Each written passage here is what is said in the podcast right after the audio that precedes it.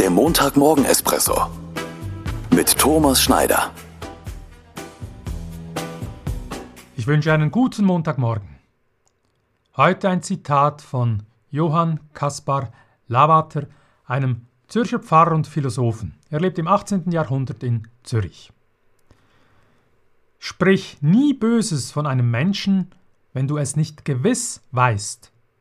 Und wenn du es gewiss weißt, so frage dich, warum erzähle ich es? Hier sollte man eine kleine Pause einlegen, um nachzudenken. Dass jemand über andere Personen hinter deren Rücken äh, schlecht redet, ist eine Verhaltensweise, die man leider immer wieder beobachten kann. Aus meiner Sicht ist dieses Verhalten einerseits keine wirklich schöne Charaktereigenschaft, andererseits ist das schlecht über andere reden gerade für den Spirit, die Kultur in einem Team oder im Unternehmen pures Gift.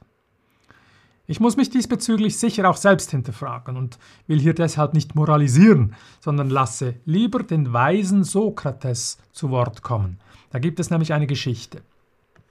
Ein Mann kam zu Sokrates und sagte, Höre Sokrates, ich muss dir etwas über deinen Freund erzählen.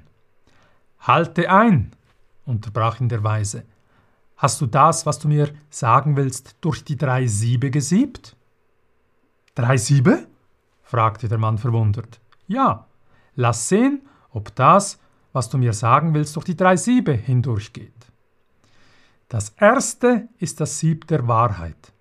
Hast du das, was du mir erzählen willst, geprüft? Ist es wahr? Ich weiß nicht. Nein, ich hörte es jemanden erzählen und so so. Aber sicher hast du es mit dem zweiten Sieb geprüft, dem Sieb der Güte.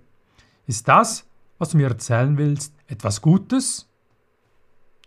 Zögernd antwortete der Mann. Nicht wirklich, im Gegenteil. Hm, unterbrach ihn der Weise. So lass uns noch das dritte Sieb anwenden. Ist es denn notwendig, dass du mir das über meinen Freund erzählst? Notwendig nun gerade nicht.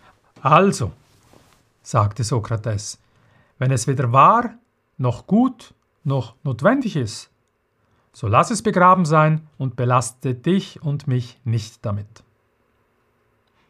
Auf in die neue Woche. In dieser Woche ist Sokrates mein ständiger Begleiter. Ich wünsche dir, Ihnen eine gute Woche und viel Erfolg beim Sieben. Bis nächsten Montag.